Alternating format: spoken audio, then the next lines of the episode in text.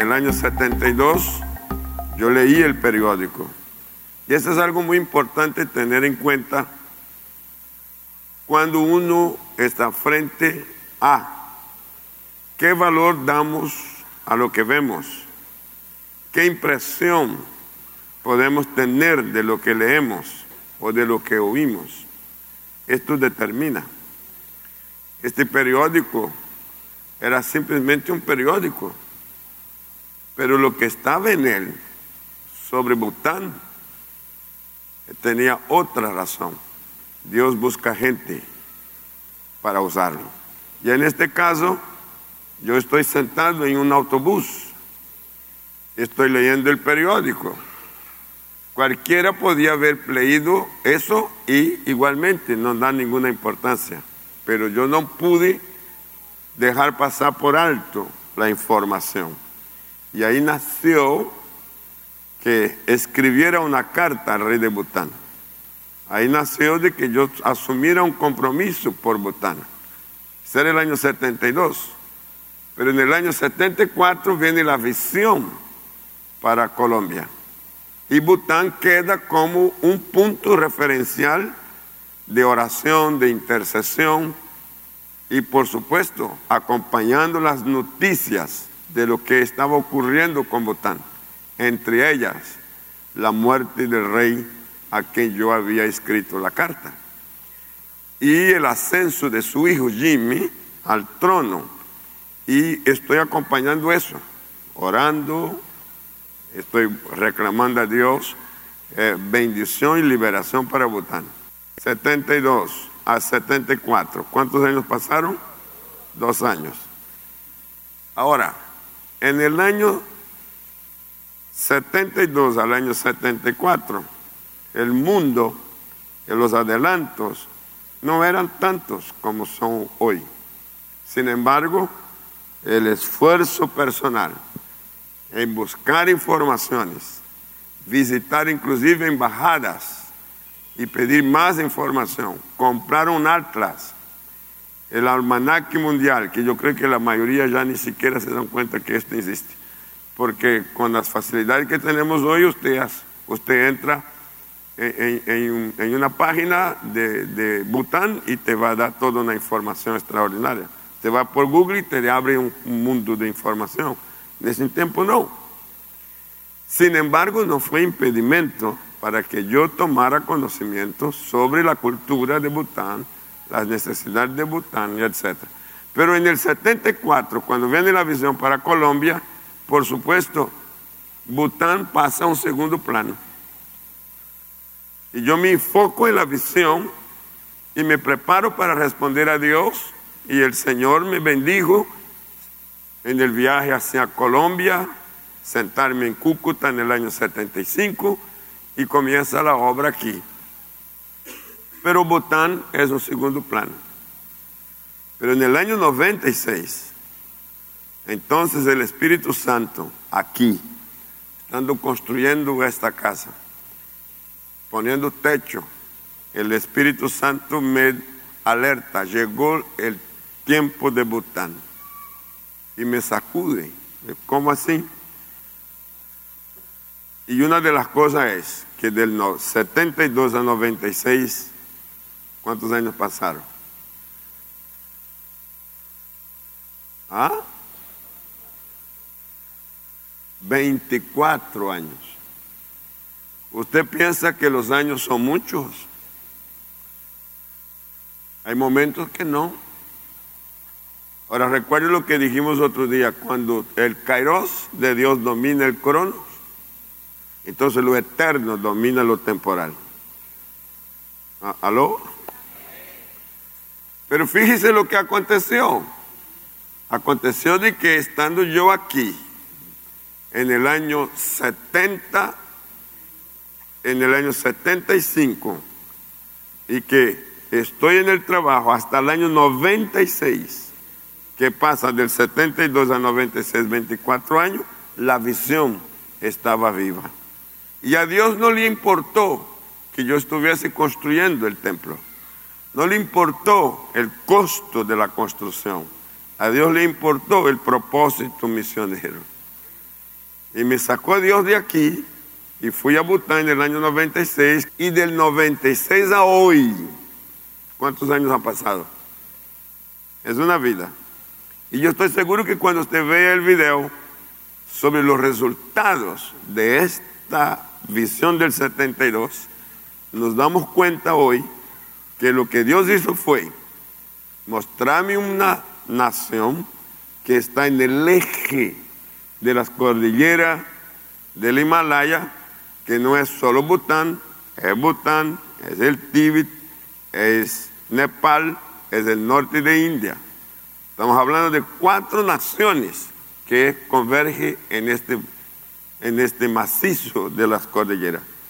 Y en este lugar donde está implantada la cultura budista, y es la cuna del budismo, lo difícil que es ganar un alma para Cristo, lo difícil que es fundar una iglesia.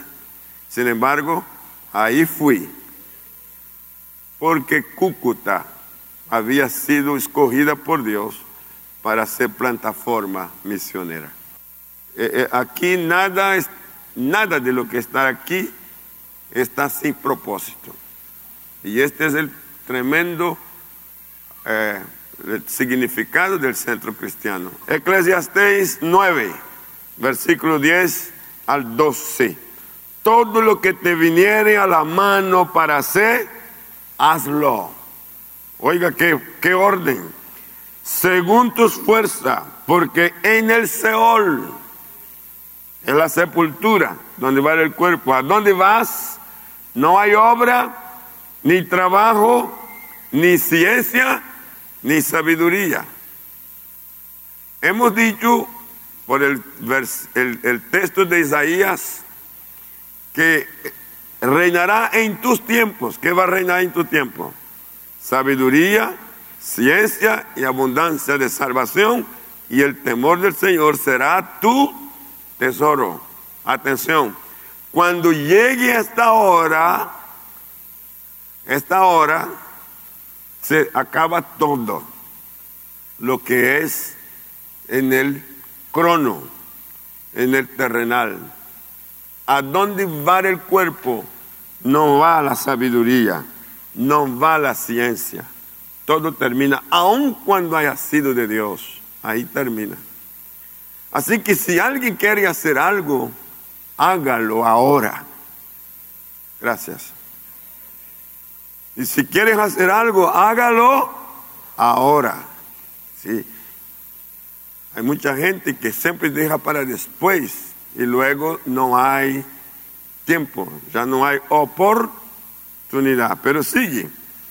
Me volví y vi debajo del sol que ni es de los ligeros la carrera, ni la guerra de los fuertes, ni aún de los sabios el pan ni de los prudentes las riquezas, ni de los elocuentes el favor. Ahí viene la clave. ¿Qué es entonces?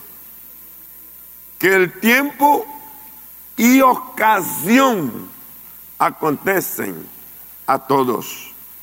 Y este a todos te incluye a ti.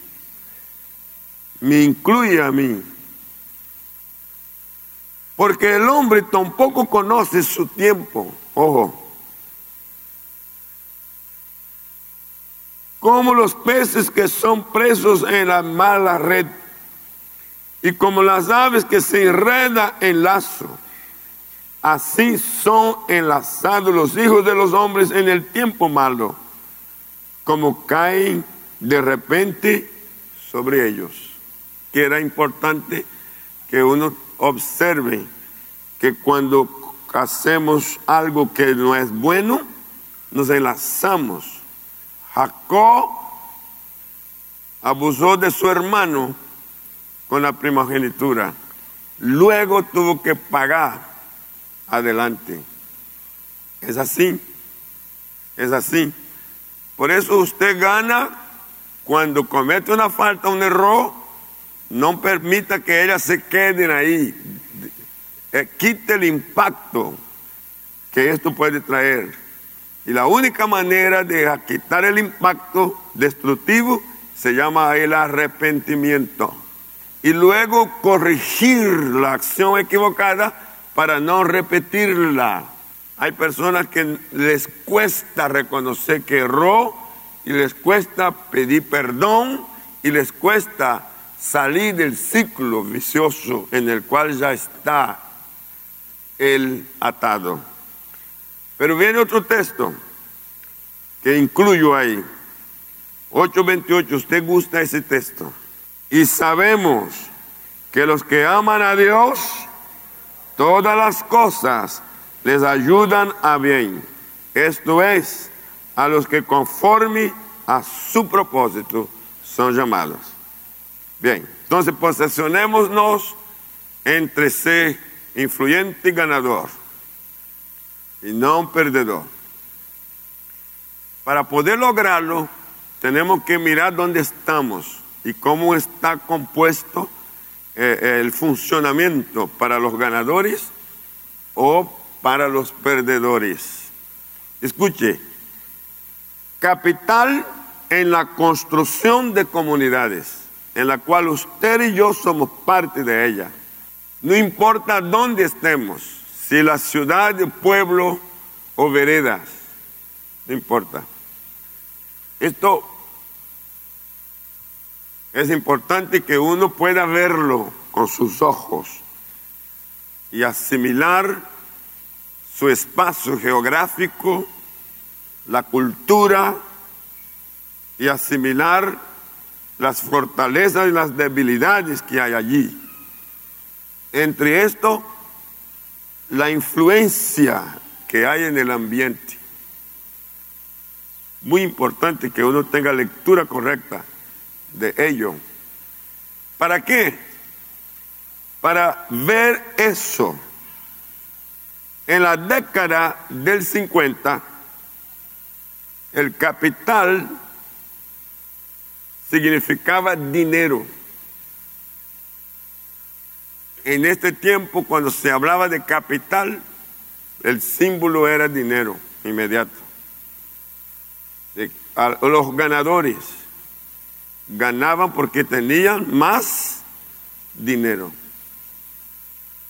porque lograba acceso a más dinero.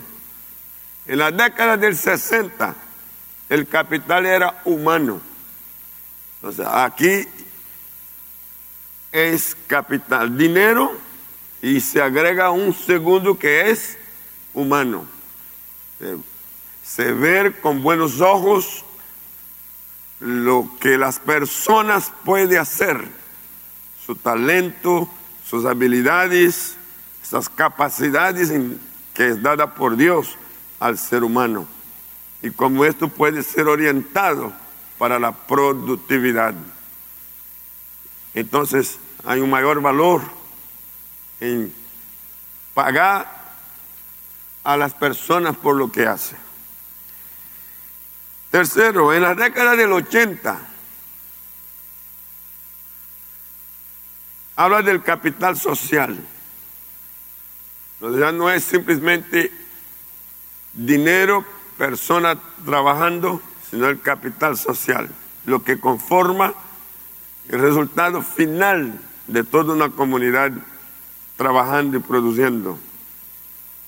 En lo social es tan amplio cuando se llega a esta conclusión, de aquí se diseña todo lo que usted y yo tenemos hoy como propaganda, informaciones, para poder llegar con el producto correcto a los segmentos que hay.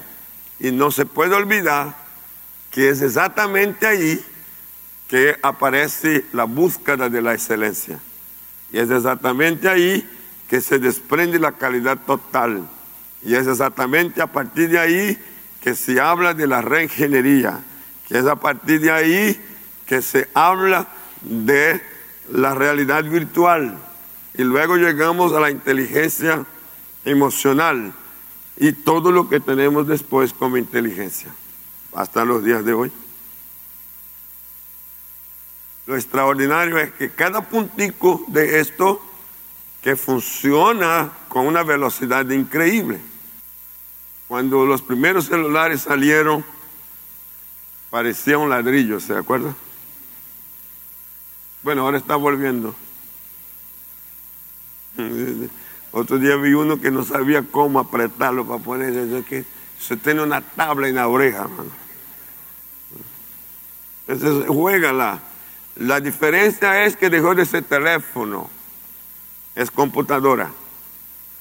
Y usted con este aparato, usted carga todo. A mí me fascina ver eso, cómo camina de rápido. Otro día estaba con un pastor en los Estados Unidos y él tenía que llevarme a otro lugar y me dijo, discúlpeme pastor que necesitamos, necesito hacer una consignación eh, y ya vamos. Pensé que iba a sacar cheque o dinero y nos va a llevar al banco. Y, me dice, un minutito. Y sí, busca el cheque, pone sobre el escritorio, toma una foto con el celular y lo manda. Y dice, ya está. Digo, ¿está qué? La foto. Le digo, no, la consignación. De que directo lo mandó con una foto del cheque a su cuenta. Wow. Esto no tiene fin. Y asómbrese con lo que viene. Pero en la década del 90 se define el capital intelectual. O aquí una apreciación más alta. En vez de mirar a la persona, su formato físico, su apariencia, ¿qué es lo que se mira? El intelecto. Porque dependiendo de lo que la persona es intelectualmente, eso se suma al capital. Por último, en la década actual, influye el capital de la sabiduría, el que está latente. Y me gustaría de nuevo repetir que no en vano Isaías dice, en tus tiempos. Wow, cuando yo leí ese texto yo levanté mi mano, ese es para mí. En tus tiempos reinará. ¿Qué reinará? La sabiduría, la ciencia. En tus tiempos. Cuando dice en tus tiempos, entonces yo tengo que dar valor a mi tiempo. En Eclesiastés 10:10, 10, si sin botar el hierro, y aquí sí te voy a pedir un cuidado máximo, porque lo que voy a decir ofende. Si usted no quiere ser ofendido, inmunícese. Si sin botar el hierro y su filo no fuera amolado, hay que añadir entonces, ¿qué? Más fuerza. Pero la sabiduría es provechosa para dirigir. Bien. Entonces, a partir de este punto, es uno que va a manejar lo que viene. Dios determina, yo entro, accedo, lo tomo, lo dejo. Y si lo tomo, ¿cómo lo tomo? Y si lo tomo, ¿cómo lo uso? Ya es algo mío con Dios. Y el cielo va a registrar mis actitudes o nuestras actitudes, nuestro comportamiento.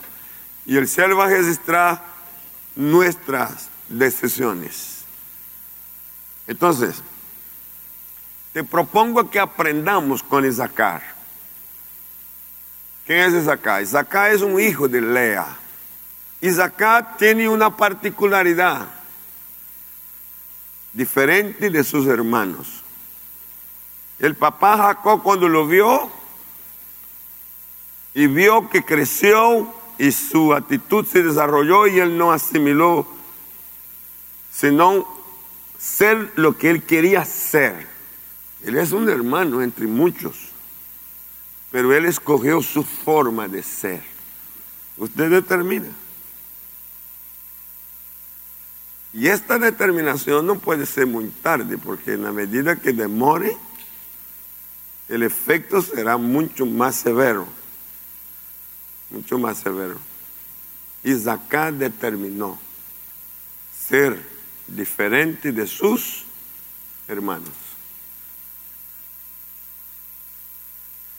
Pero las características, por su decisión,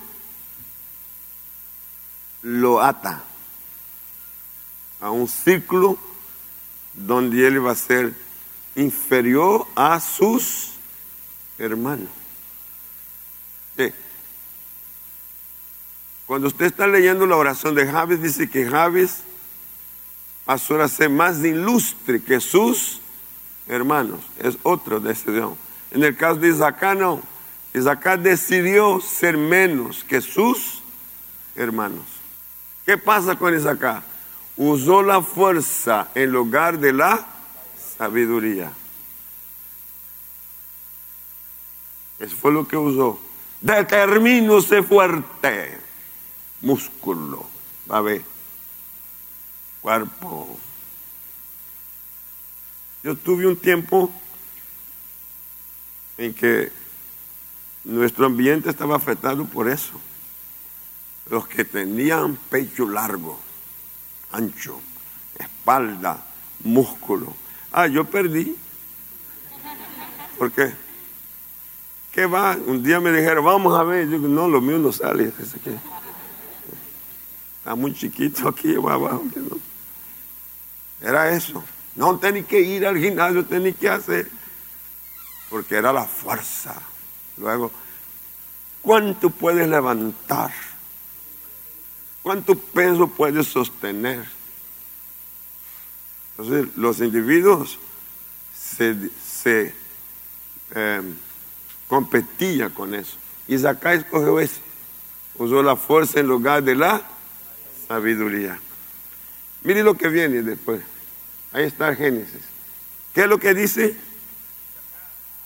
Ay, ay, ay, ay, ay. Y saca asno fuerte, que se recuesta entre los apriscos. Y vio que el descanso era bueno. ¿Te gusta descansar? Mm. Y que la tierra era deleituosa. Y bajó su hombro para llevar carga. Y sirvió en tributo. Esto no lo impusieron. Esto fue una decisión. Una decisión. ¿Quién es culpable de que sea asno fuerte? Es la expresión ahí, asno fuerte. ¿Sabe lo que entendí yo? Es fuerte, pero tiene mente de animal. No, no avanza. Está atado asno fuerte. Eres fuerte, pero eres un asno. Y fue siervo y pagó tributo. El ambiente lo dominó en esta condición. Pero mire lo que viene. Asno fuerte que se recuesta entre los apriscos, vio que el descanso era bueno, bajó su hombro para llevar la carga y pagó tributo. Pero un día, diga conmigo, un día se cansó de ese asno. Se cansó de llevar la carga. No es importante tener grandes músculos, no es importante cargar un más peso. Se cansó y se alistó para la guerra. Hasta ahí, guerra no. Hey, vamos a dar algo más fuerte. No, conmigo no. Mire que haya esto, esto no es para mí, que haga otro. Yo me quedo en la sombra, yo me quedo recostado. Yo de vez en cuando presto atención en la gente. Que cuando está en un lugar así, lo primero que hace es recostarse. ¿Está sosteniendo el predio qué?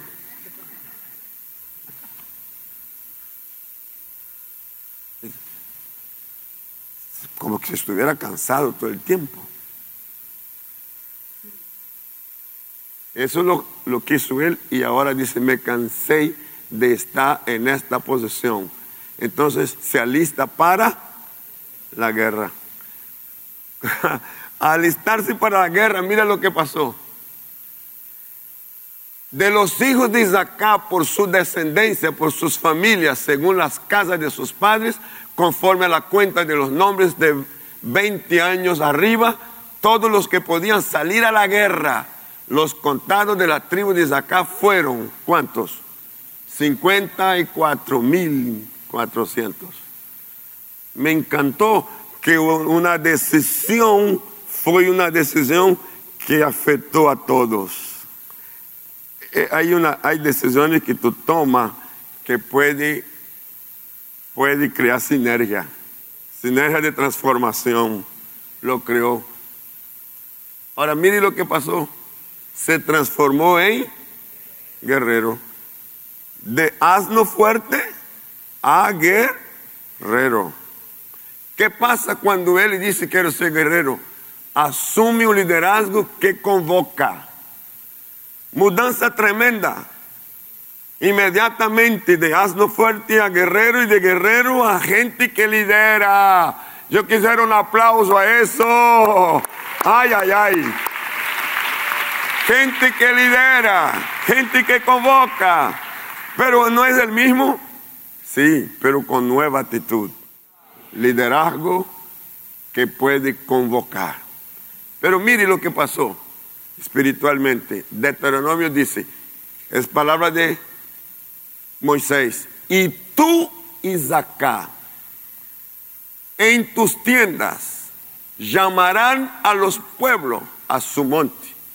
Allí sacrificarán sacrificios de justicia, por lo cual chuparán la abundancia de los mares y los tesoros escondidos de la arena. Présteme atención aquí. Jacob dijo a Isaac, hazlo fuerte, por su actitud de recostarse, de ser, usar la fuerza y no la sabiduría. Una vez que rompió el ciclo que pasó a ser guerrero, Moisés revoca las palabras de Jacob y le implanta otras, otras, y dice, en tus tiendas llamarás a los pueblos a su monte, a su monte, y ahí sacrificará sacrificio de justicia, chupará la abundancia de los mares y los tesoros escondidos de la arena. Así que aquel que estaba antes atado, ahora es libre. Y no solo es libre para ser libre, es libre para crecer. Y es libre para tener derecho a tesoros escondidos. Hay tesoros escondidos que solo pertenecen a la gente que está dispuesta a quebrar a romper los ciclos antiguos. Cuarto, presentó sacrificio de justicia, es decir, ahora actúa como sacerdote. Quinto, poseedor de la abundancia de los mares y de los tesoros escondidos de la arena. ¿Sabes lo que está diciendo eh, Moisés a Isaac? Debajo de tus pies hay riqueza. Si yo preguntara, ¿qué hay debajo de tus pies? Puede haber oro, diamante, esmeralda, petróleo, agua. ¿Cuántas riquezas podrá haber debajo de tus pies? Pero el hecho de que lo haya no es suficiente que yo sepa que hay, es que yo tenga acceso a ella. Se transforma el hombre entonces ahora en ser poseedor de tesoros escondidos. Sexto, caudillo de Isaac. Estamos hablando de gobiernos locales, ciudades, pueblos, gobiernos como para nosotros hoy municipios. Él va a ser gobierno. Mire lo que dice jueces 5.15. Caudillos también de Isaac fueron con Débora y con Barak. También Isaac se precipitó al pie del valle entre las familias de Rubén. Hubo grandes resoluciones del corazón. Ya este Señor está creando comisiones, es parte legislativa y legisla para tener grandes resoluciones. Colombia está esperando este grupo nuevo de legisladores. El norte de Santander está esperando este grupo nuevo de legisladores. El municipio está esperando este grupo nuevo de legisladores. Puede ser que usted diga, pero ¿qué? Si yo estoy allá en un, barrio, pues entre a ser parte de una junta comunal, influya ahí, déjese elegir como un, ¿un qué? Un edil, y usted puede ahí crear grandes influencias. Ahí usted puede tener un principio de, una carrera política de gobierno. Séptimo, gobernador de su pueblo. Jueces 10, 1 y 2.